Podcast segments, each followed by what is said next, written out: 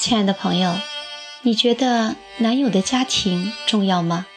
今天就让李月亮来告诉你这有多重要。前阵子有个新闻，一个穿婚纱的女人在济南大明湖门口举着牌子通缉自己的丈夫。她自述啊，三年前结婚，婚后生了儿子，却在儿子两个月的时候。查出自己得了白血病，病后娘家倾全部的积蓄给她治疗，而婆家分文未出，还三次起诉离婚，想甩掉她这个负担。因离婚未果，半年前婆家拿着治病仅剩的一万多钱，举家逃跑，并带走了她一岁多的儿子。目前没有男方的说法。若情况属实，这年轻女子的境遇实在让人心疼。很多网友骂男人渣：“你实在没能力，可以不给他治病，但带着仅有的钱和作为他唯一希望和动力的儿子跑掉，未免太绝情了。”我一同感。而我尤其关注的是。举家两字，她的婆家一家人都逃跑了，可见全家一致认可这样的做法。我想说的是，一个渣男的背后，通常都会有一个很渣的家庭。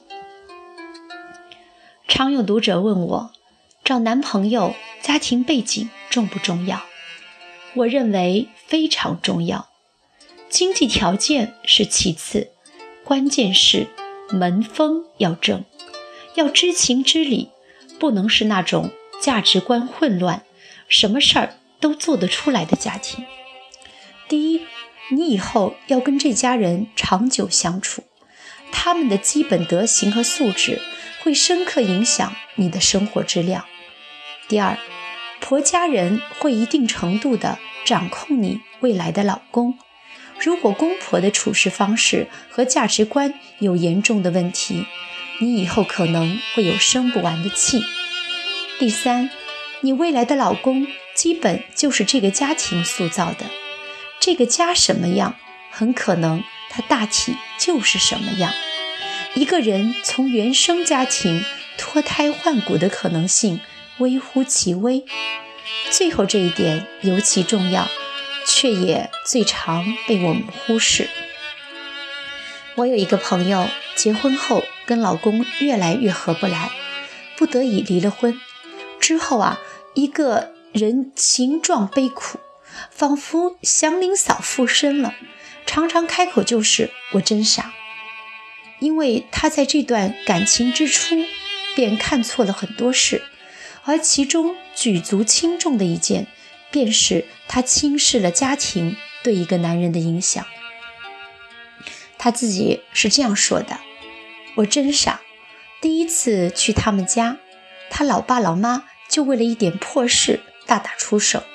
他妈骂他爸禽兽不如，心里根本没这个家。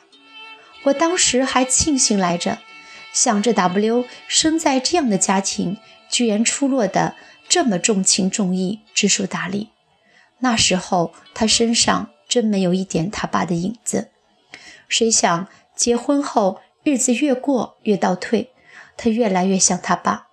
当年他妈骂他爸的那些话，我全都能用在他的身上，一个字都不用改。你说当时我怎么就没看出来呢？当时，当时不是正热恋吗？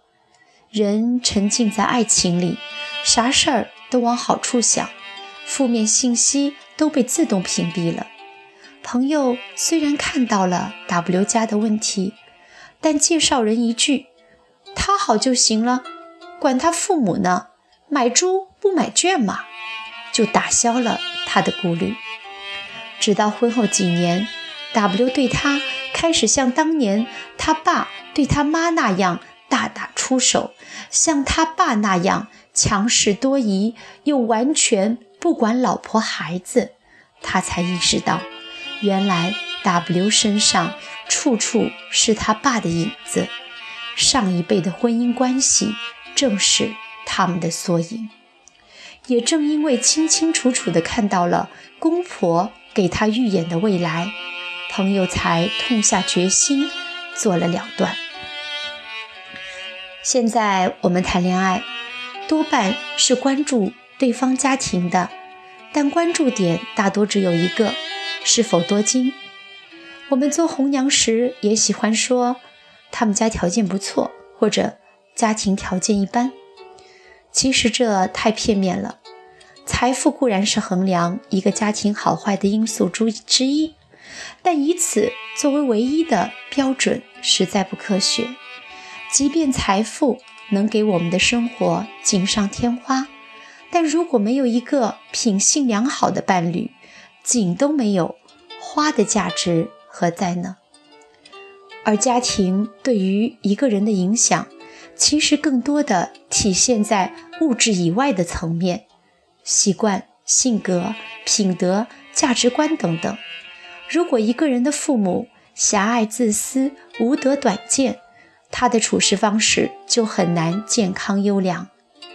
所以谈恋爱时一定要关注对方父母的品行，关注他们对一些基本事情的看法，不仅因为你以后。要跟他们长久相处，更是因为他父母的特质很可能根深蒂固地藏在他的骨子里，其中一部分一定会在未来你们的生活里渐渐显露。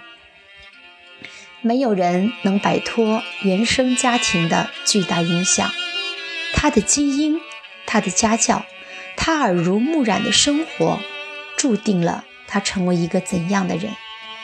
所以，如果你看到的是一个糟烂不堪的家庭，或者如果你已经察觉到他的身上显露出了和他父母相似的糟烂特质，那就必须特别的警惕，冷静的想清楚，你愿不愿意与这样的人一生为伴，也尽量不要怀着他会变好的，或者我要改造好他的纯真期望。